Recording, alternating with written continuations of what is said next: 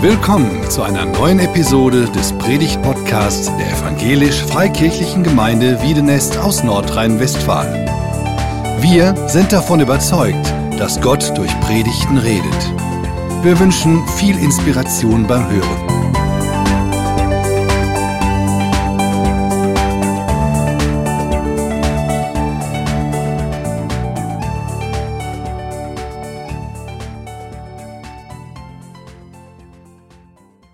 Wer bringt denn Versöhnung? Ich kenne das von mir selbst, das ist mir schon mal so passiert und habe das auch von anderen gehört, dass es so einen besonderen Moment gibt und man weiß manchmal gar nicht so genau, warum das dann so geschehen ist, dass ein das auf einmal trifft und man bemerkt ganz deutlich, wie so ein Schlag im Herzen, der aber irgendwie auf ein ganz weiches Herz trifft und sagt, boah, ich muss mich da unbedingt entschuldigen. Und teilweise schon Jahre her merkt man, jetzt verstehe ich, warum das so war und ich muss jetzt unbedingt diese Person anrufen.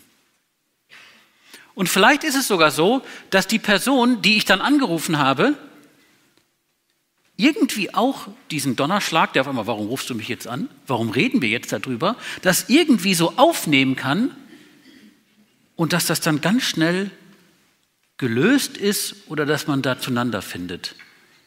Diese Wunder, die gibt es tatsächlich. Ich bin sicherlich der falsche Mensch dafür, um das alles zu erklären, wie das denn geschieht, was ist da seelsorgerlich, seelisch, geistlich, das alles auseinanderzudröseln. Ich weiß nur, dass es manchmal so passiert und manchmal passiert es überhaupt nicht so. Es kann sein, da sitzt jemand, da lebt jemand gar nicht weit weg von dir, vielleicht sogar jemand aus der engsten Familie. Du hast kein Kontakt mehr mit dem. Oder vielleicht ein guter Freund. Es war mal ein guter Freund oder eine Freundin und da ist was, da ist was ganz Schwieriges gelaufen und man ist jetzt nicht nur gefühlt, tatsächlich Lichtjahre voneinander entfernt und man weiß nicht, wie man das überwinden kann. Und ich glaube, irgendwo diese Realitäten, wo das auf einmal so passt, dass man wieder zueinander findet und dann gibt es wieder Situationen, wo man weit weg voneinander ist, das ist tatsächlich so. Und irgendwie finden wir uns da irgendwo in der Mitte. Ich habe den Eindruck, dass das erste Buch in der Bibel uns ganz viel dazu beibringt und uns, sage ich mal, so hinlegen will, dass wir darüber nachdenken, was das heißt für uns. Und ich habe den Eindruck, ich sage es ehrlich gesagt vorsichtig, weil, weil ich manchmal auch nicht so genau weiß, wie es ist. Vielleicht nur ein wichtiger Punkt dabei, wie man wieder zueinander findet, versöhnt, einmal unter Menschen beziehungsweise zu der Gemeinde. Nicht nur wer bringt Versöhnung, sondern die Tatsache, dass es darum geht, dass Wert, Wert bringt Versöhnung. Nicht nur wer bringt Versöhnung, sondern Wert bringt Versöhnung. Das allererste, was über den Menschen ausgesagt wird, ist tatsächlich im ersten Kapitel. Ich lese da mal ein paar Verse. 1. Mose 1, Vers 26 und 27. Gott sprach, lasst uns Menschen machen in unserem Bild. Das ist das allererste, was über den Mensch gesagt wird, dass er im Ebenbild Gottes gemacht ist. Uns ähnlich. Sie sollen herrschen über die Fische des Meeres, über die Vögel des Himmels, über das Vieh, über die ganze Erde über alle kriechenden Tiere, die auf der Erde kriechen. Und Gott schuf den Menschen nach seinem Bild. Nach dem Bild Gottes schuf er ihn. Als Mann und Frau schuf er ihn. Genauer gesagt steht da, er schuf sie männlich und weiblich. Das genauere äh, äh Thema äh, Ehe und Mann und Frau, wie sie zueinander geschaffen sind, ist ja Teil von Kapitel 2. Hier ist erstmal gesagt, es gibt einen Menschen und der ist Ebenbild Gottes und es gibt ihn männlich und weiblich. Und diese Herrschaft, die über die Erde ausgerufen wird, für den Menschen, die geschieht männlich und weiblich. Ich weiß, da gibt es noch, ich sehe zwar manchmal so aus, aber ganz blöd bin ich nicht. Ich kenne auch manche äh, Kapitel und Verse noch in der Bibel. Wie ist das eigentlich äh, mit Männern und Frauen?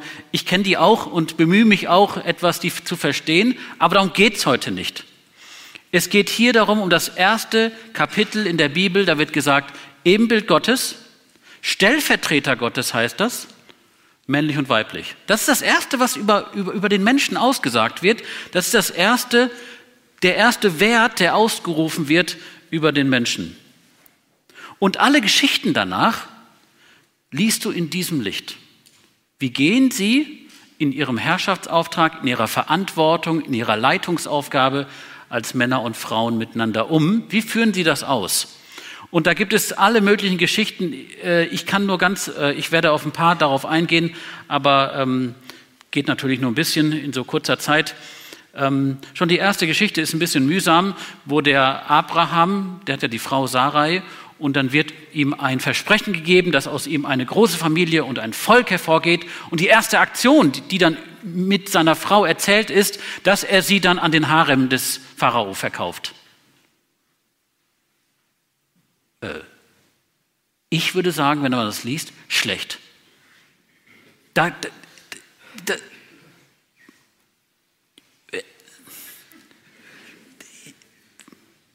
also, euch ist was gegeben, männlich und weiblich, also Sarai und Abraham, und in dem nächsten Abschnitt direkt, ja, es ist schwierig mit dem Pharao, der ist, so, der, der, der ist sowieso ein bisschen arg wild mit seinem ganzen, welche Frauen er alle hinzufügt zu seinem Harem. Können wir nicht sagen, du bist meine Schwester? Du bist ja auch irgendwie meine Schwester äh, in der Großfamilie da. Ähm, hm, ist das okay für dich? Ja, die darf gar keine Antwort geben, also zumindest gar keine Antwort berichtet. Das ist nur ein Beispiel, dass das irgendwie manchmal schwierig ist. Wahrscheinlich haben die allerwenigsten dieses Problem bisher gehabt. Also, dass der Mann gesagt hat, oh, pass mal auf, das ist jetzt ein bisschen schwierig für mich, wenn wir da in Urlaub gehen, ähm, der Bürgermeister, können wir sagen, du bist in den Harem vom Bürgermeister oder so, ja? Also, äh, oder du musst umziehen. Das sind nicht unsere Probleme, zum Glück nicht. Aber dass diese, diese Erzählung, diese erste Erzählung von dem gemeinsamen Auftrag zeigt, dass das durchaus Schwierigkeiten geben kann. Aber immer wieder werden alle Geschichten zurückgeworfen auf diese Sache gemeinsam männlich und weiblich, Verantwortung, Leitung für die Welt. Das ist immer wieder, immer wieder auf diese Sache zurückgewiesen. Und für mich persönlich ist der erste Schritt, was ich daraus lerne, wenn du, also ich bin ja ein Mann, ne? also wenn, wenn du über Frauen nachdenkst, was denkst du dann? Allgemein typisch Frau? Oder wenn du als Frau über Männer, über nach, was ist typisch Männer? Die Frauen reden einfach so viel. Manchmal. Die Männer eigentlich auch, ist nur die Frage, zu was? Oder die Frauen sind so emotional. Oh, die Männer, die, die, die sind so, die regt sich irgendwie, Emotionen sind irgendwie ein Fremdwort. So, aber die Frage ist, wenn du, wenn du so, so Stereotypen Antworten hast oder Bilder für Männer und Frauen, wie gehst du miteinander um? Wie sollst du da kreativ und freundlich und aufrecht miteinander umgehen? Das klappt doch nicht. Das wissen wir eigentlich. Nur manchmal ertappen wir uns, dass das doch passiert. Ähm, zum Beispiel, gehen wir von, von der Zeit so, ähm, da war ein Ehepaar, die haben sich entschieden, dass die Frau arbeiten geht und der Mann zu Hause bleibt und die Kinder erzieht. Und dann denkt man so, äh, also Junge, du kannst dich jetzt nicht einfach da rausnehmen. Was bist du für ein Weichei? Du musst jetzt auch mal arbeiten. Du musst doch arbeiten. Oder du kannst doch nicht einfach deine Frau vorschicken und arbeiten, das geht doch nicht. Oder du denkst zu der Frau, warum will die denn Karriere machen? Der arme Kerl ist unterdrückt. Oder die Frauen denken, kann der denn Kinder erziehen? Können Männer überhaupt richtig Kinder erziehen? Nie, oder? Die können es versuchen, aber so richtig schaffen sie es ja nicht. Ne? Wie, wie sollen die denn was zu essen kriegen? Die arme Frau, die muss die dann ja immer vorkochen. Also man, man, man hat dann alle möglichen Gedanken und denkt, bleib doch mal ruhig. Also manches ist vielleicht noch ein bisschen witzig dann, aber es kann, glaube ich, dann, wenn es dann schwierig wird, helfen diese, diese, diese Ideen, die man hat über den anderen, überhaupt nicht. Ich glaube, dass wir wieder zurückgeworfen werden, auch wenn wir über uns in der Gemeinde nachdenken, auf das erste Kapitel. Wir sind gemeinsam als Männer und Frauen berufen zu herrschen, zu leiten, kreativ zu sein. Und das ist männlich und weiblich.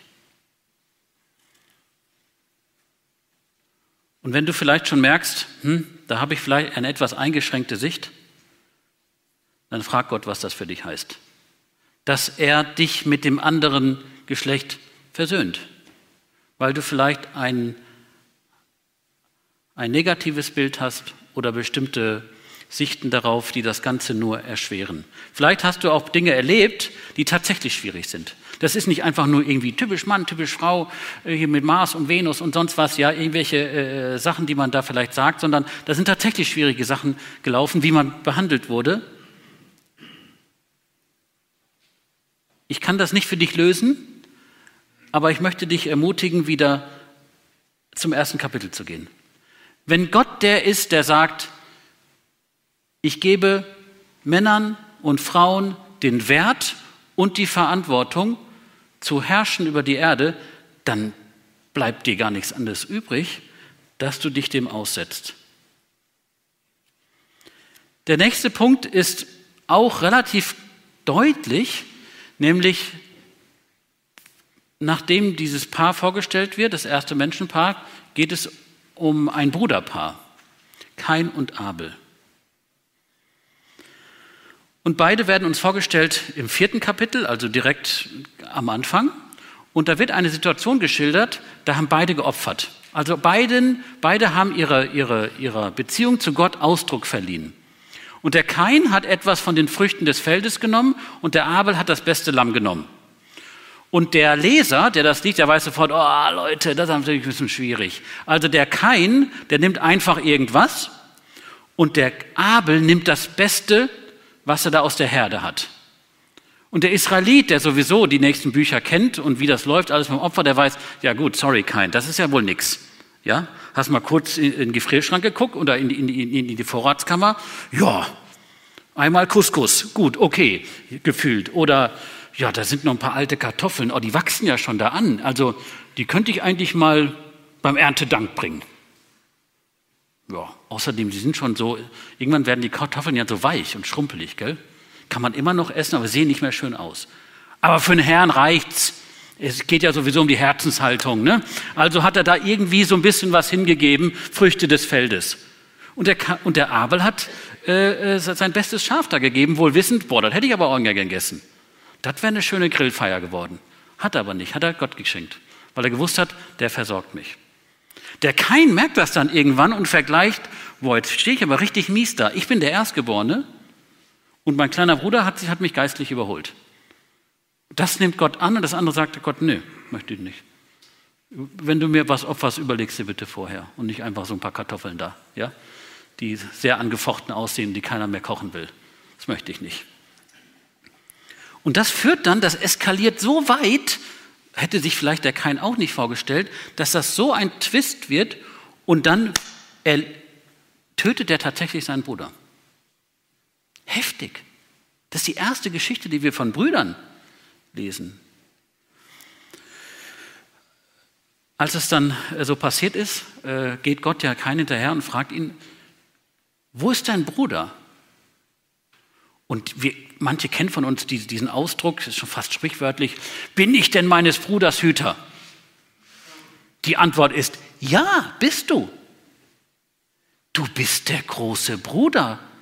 Der große Bruder guckt doch nach seinem kleinen Bruder. Hoffentlich. Aber in so einem, so einem altorientalischen Kontext sowieso. Der große Bruder guckt sowas von nach seinem kleinen Bruder. Natürlich bist du der Hüter deines kleinen Bruders. Ja, ja, nicht ja. Was hast du denn da gemacht? So, wer bin ich? Gott adressiert den, den, den Kain nach wie vor als Ebenbild. Du bist dafür verantwortlich. Was ist denn da passiert zwischen euch? Was ist zwischen euch Brüdern passiert? Und liebe Geschwister, wenn, wenn wir am als erstes nach dieser Sache mit Mann und Frau, als wenn wir als erstes eine Geschichte lesen zwischen Brüdern, dann ist sie ja nicht einfach nur dahingeschrieben worden, ja, wenn man sich nicht versteht als Geschwister, müsst ihr aufpassen, dass ihr euch nicht gegenseitig umbringt, sondern das ist ja da geschrieben, weil das im Extremfall passieren kann, dass sogar Brüder, die eigentlich von vornherein zusammengehören, das weiß ja jeder, weil sie aus einer Familie kommen, dass das so eskaliert, dass das auseinandergeht.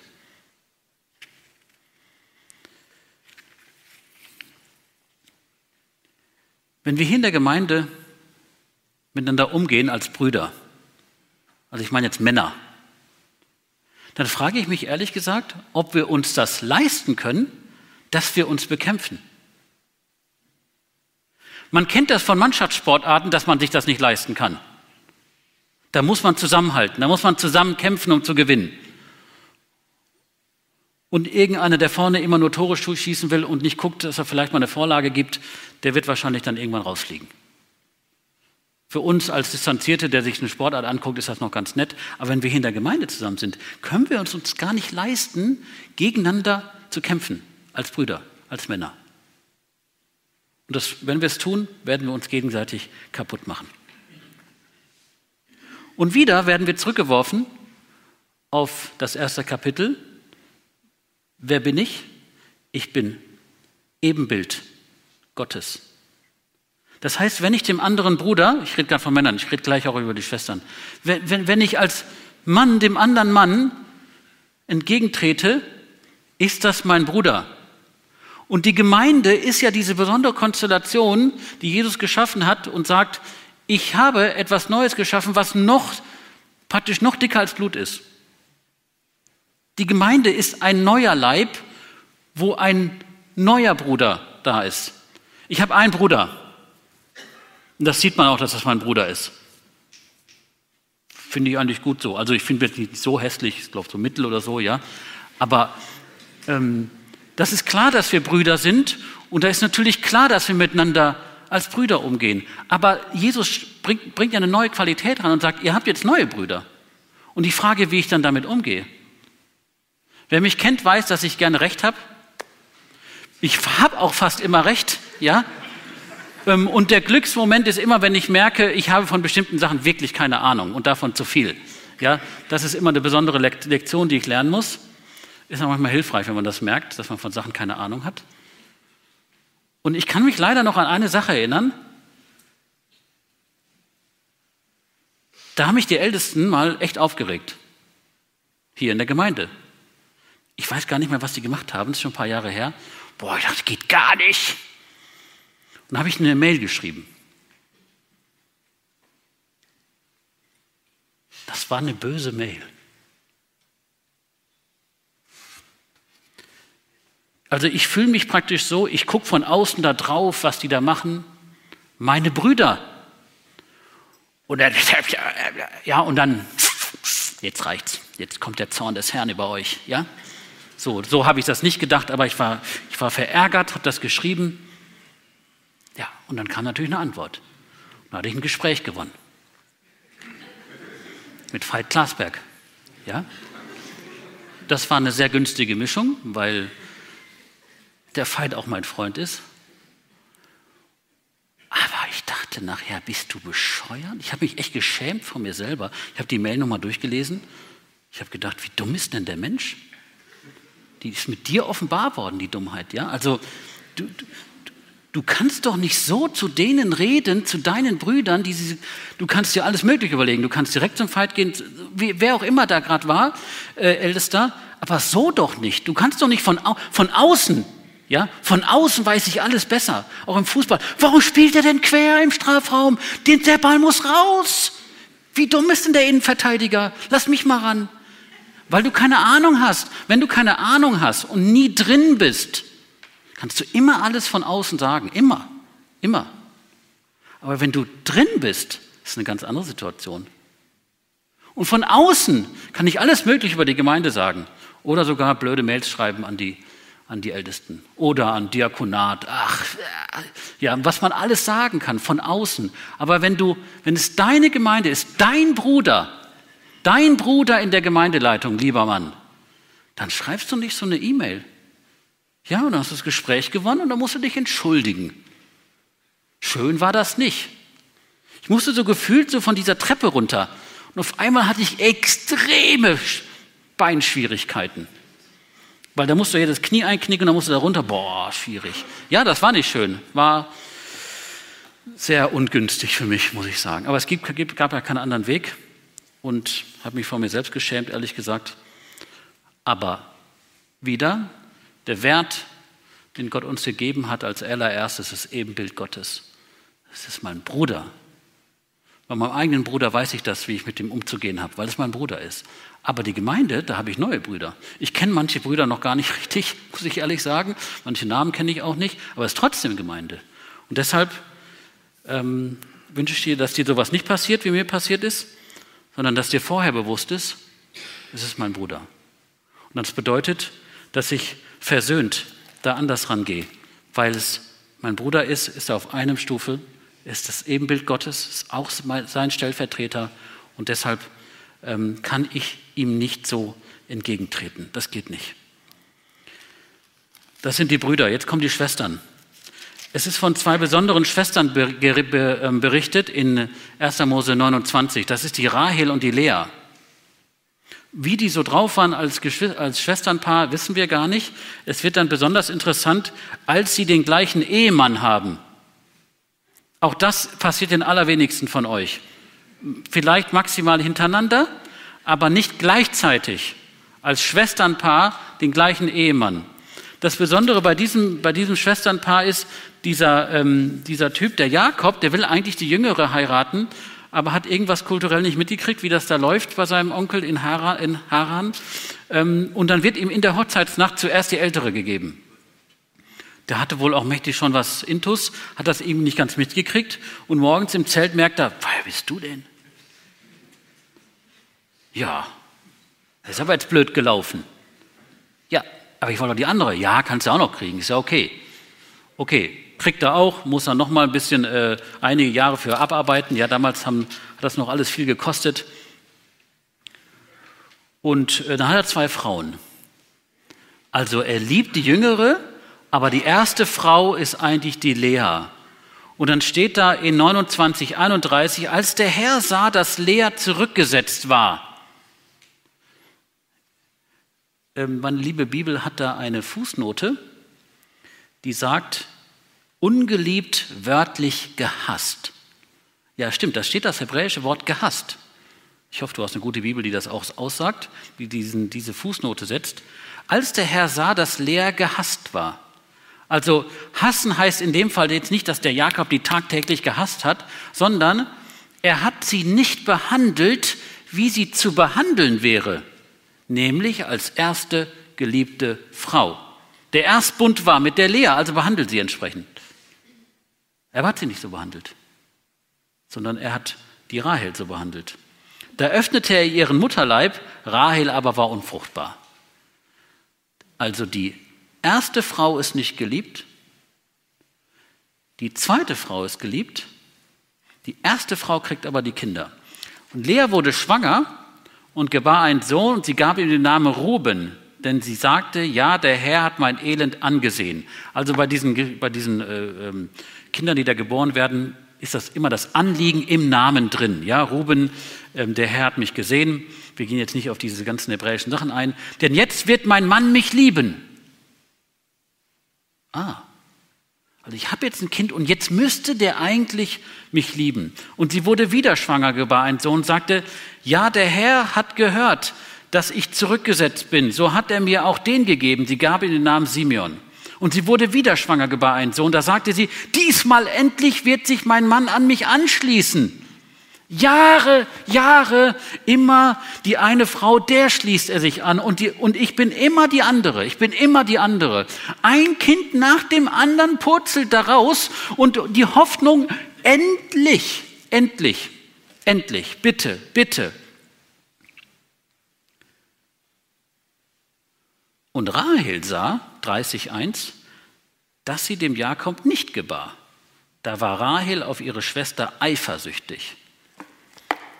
Da, da entsteht ein Familienkrieg. Was macht die Rahel dann? Die hat eine Magd. So, Magd, jetzt pass mal auf. Ich habe hier ein wirkliches Problem. Du musst für mich Kinder kriegen. Ab, rüber ins Zelt vom Jakob. Und dann kriegt die Magd. Dann sagt die Lea, jetzt reicht's aber, was ist denn jetzt los? Da muss ich nachliefern. Ich habe auch eine Magd. Dann kriegt die Magd die Kinder. Ja? Die, die, diese, diese Frauen, die da angestellt sind, also Vollzeitbeschäftigten, die werden gar nicht gefragt, die sind praktisch solche Gebärmaschinen. Ähm, und dann geht das immer weiter. Was ist das für ein Kampf? Also es ist ein Kampf zwischen zwei Frauen um eine bestimmte Position. Und man muss natürlich sagen, wie ist die entstanden? Die ist dadurch entstanden, dass der Mann, der Jakob, das reingebracht hat, diese Ungleichheit. Dadurch, dass er die eine heiratet, sie aber nicht liebt, die andere danach heiratet und sie liebt.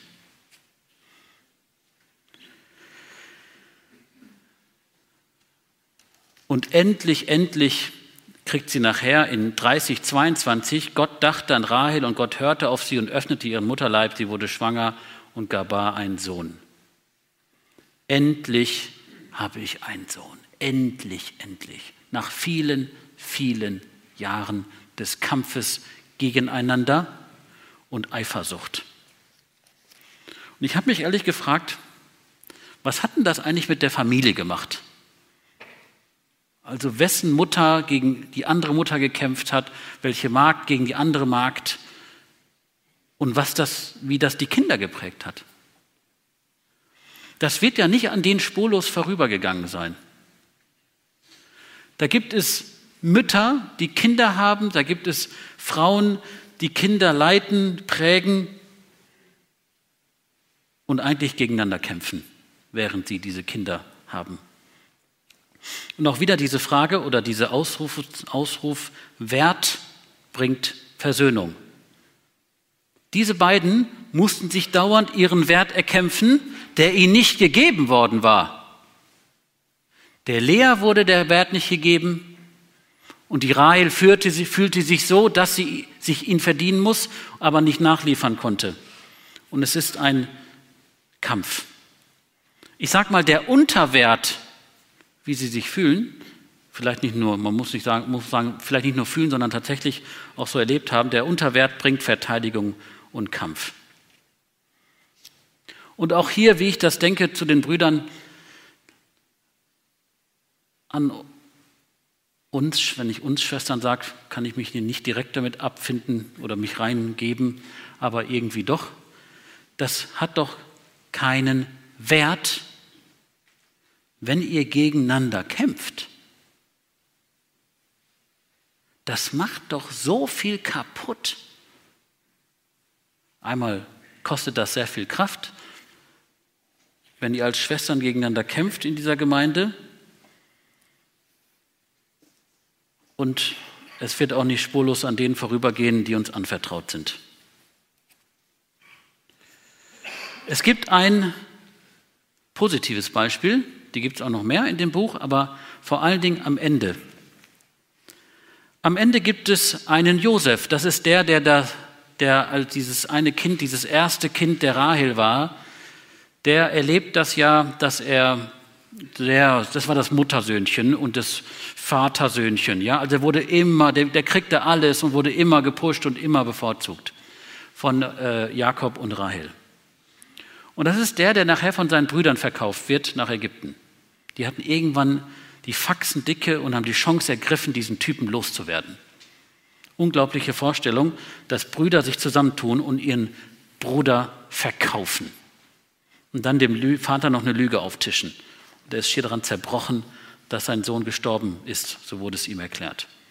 Später äh, wird ja aus diesem Josef, das dauert eine ganze Zeit, wird ja aus ihm eine wichtige Persönlichkeit in Ägypten und hat dann eine wichtige Stellung und führt, das, führt sogar Ägypten durch eine Hungersnot hindurch und guckt mit seinen Fähigkeiten, dass sie da ganz gut aufgestellt sind. Und das führt sogar so dazu, dass diese Großfamilie von Jakob nach Ägypten kommt und er diese Familie auch noch versorgt. Also er übernimmt praktisch die Funktion des Vaters als kleines Muttersöhnchen ähm, und als der Vater dann gestorben ist, dann haben die Brüder ein Problem, da steht, Vers 15, also die letzten Verse, 50, Vers 15. Als Josefs Brüder sahen, dass ihr Vater gestorben war, sagten sie, wenn nun Josef uns anfeindet und uns gar all das Böse vergilt, das wir ihm angetan haben. Das heißt, die haben immer noch diese Angst gehabt, der wird sich mal rächen. Das sieht alles nett aus, aber irgendwann kommt der Tag, wenn der Vater gestorben ist, er hat jetzt die Macht, dann wird er seine Macht ergreifen und zupacken. Und dann sehen wir ganz alt aus. Jetzt die Entboten, dem Josef, ließen ihm sagen, dein Vater hat vor seinem Tod befohlen und gesagt, so sollt ihr zu, zu Josef sagen, ach, vergib doch das Verbrechen deiner Brüder und ihre Sünde, dass sie dir Böses angetan haben. Also die, die legen praktisch dem Vater was im Mund. Der Papa hat gesagt, ähm, du sollst sie nicht rächen. Der Papa, gell? Überleg gut, Josef. Bevor er gestorben ist. Ist er gestorben? Tut mir leid, das können wir nicht mehr nachprüfen, aber er hat es vorher gesagt. Immer noch die Angst. Und nun vergib doch das Verbrechen der Knechte Gottes, deines Vaters. Da weinte Josef, als sie zu ihm redeten. Und auch seine Brüder gingen und fielen vor ihm nieder. Stell dir mal vor, die Brüder fallen vor ihm nieder. Siehe, da hast du uns als Knechte. Josef aber sagte zu ihnen, fürchtet euch nicht, bin ich etwa in Gottes Stelle? Ihr zwar, ihr hattet das Böse gegen mich beabsichtigt, Gott aber hat beabsichtigt, es zum Guten zu wenden, damit er tue, was an diesem Tag ist, ein großes Volk am Leben zu erhalten. Und ich frage mich, warum hat der Josef das gekonnt? Warum konnte der das? Warum konnte der so vergeben? wenn er doch von seinen Brüdern verraten worden war. Nicht mal, der wurde irgendwie, ähm, der hat, wir haben gesagt, wir treffen uns am Spielplatz und da waren die Brüder gar nicht da, sondern die haben ihn verraten und verkauft in der Hoffnung, dass sie ihn nie mehr wiedersehen. Warum konnte der vergeben? Auch da ist nur, ich, ich versuche es irgendwie zu erspüren, während ich das Buch lese. Ich glaube, dass der äh, Josef letztlich das tut, was in 1. Mose 1 steht. Er herrscht als Mann für die Menschen, die ihm anvertraut worden sind. Und er geht durch eine Geschichte durch, wo er merkt, dass das, was ihm da gegeben wurde in der Familie, nicht mehr zählt. Er war teilweise im Gefängnis, er war unschuldig angeklagt und verurteilt worden, dann ins Gefängnis gekommen. Hat einige Jahre gedauert und es änderte sich nichts.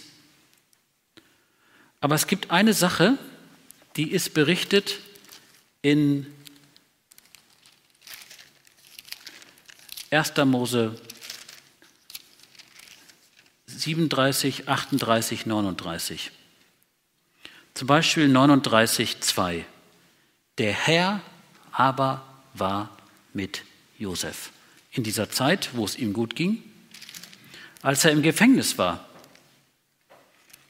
Der Herr, äh 39, 21, der Herr aber war mit Josef. Der Josef erlebt, als es gut klappt, erlebt er, der Herr ist mit mir. Und als er ganz unten ist, der Herr ist mit mir. Er weiß, wer er ist und er kennt seinen Wert. Er ist Ebenbild Gottes und deshalb mache ich das, was Gott mir anvertraut hat. Und sollte es, so, sollte es so sein, dass ich durch Tiefen durchgehen muss, dann ist der Herr immer noch mit mir. Er ist sogar treu geblieben, als er in dieser Tiefe war. Und ich glaube, das ist zumindest mein Verdacht, dass das Josef die Kraft gegeben hat, den Brüdern zu vergeben. Weil er weiß, da ist jemand über mir, das ist der wahre Herrscher das sind immer noch meine Brüder, obwohl sie gegen mich gehandelt haben. So, so gehen Brüder nicht miteinander um. Aber ich vergebe ihnen jetzt, weil Gott einen höheren, einen guten Plan gehabt hat, dass er das Volk bewahrt hat. Wir singen gleich das Lied Awakening, das heißt Erweckung. Und manchmal wird das so ge, äh, genommen, gesungen, ja, Gott soll eine Erweckung schenken dass wieder Menschen zum Glauben kommen. Das ist auch richtig so, aber ich möchte dich bitten, wenn du das Lied singst oder zuhörst, da geht es darum, dass deine Seele erweckt wird. Oder, sagen wir mal, aufgeweckt wird. Und bitte Gott darum, dass er dich aufweckt, dass du bemerkst, wo ist mein Bruder, wo ist meine Schwester in der Gemeinde, wo ich hingehen muss und um Vergebung bitte? Oder wo du merkst, Herr, da musst du mich echt korrigieren, das kann ja nicht wahr, das ist ja peinlich, was ich über den Mann, die Frau in einem bestimmten Bereich gedacht habe. Es kann sein, du sagst, ich habe da wirklich gerade nicht die Kraft dafür. Und ich habe so viele Baustellen oder meine Gemeinde, das ist gerade schwierig. Dann sag das Gott. Aber auch du, es gibt keine andere Möglichkeit. Auch du bist wieder zurückgeworfen auf das erste Kapitel. Männer und Frauen, Ebenbild Gottes. Das ist Gottes Plan, auch für diese Gemeinde. Und vielleicht kann es auch sein, dass Gott dir das sehr deutlich sagt und dann bitte Gott um ein weiches Herz, wenn da jemand zu dir kommt und sagt, es tut mir leid. Dann bitte Gott, dass du vorbereitet bist. Entweder er bereitet dich vor zu gehen oder er bereitet dich vor, dass jemand zu dir kommt und dass du empfängst. Amen.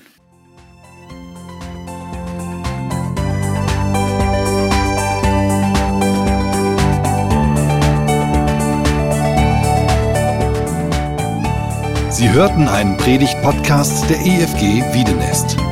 Weitere Predigten, Informationen zu Jesus Christus und zu unserer Gemeinde gibt es unter www.efg-wiedenest.de.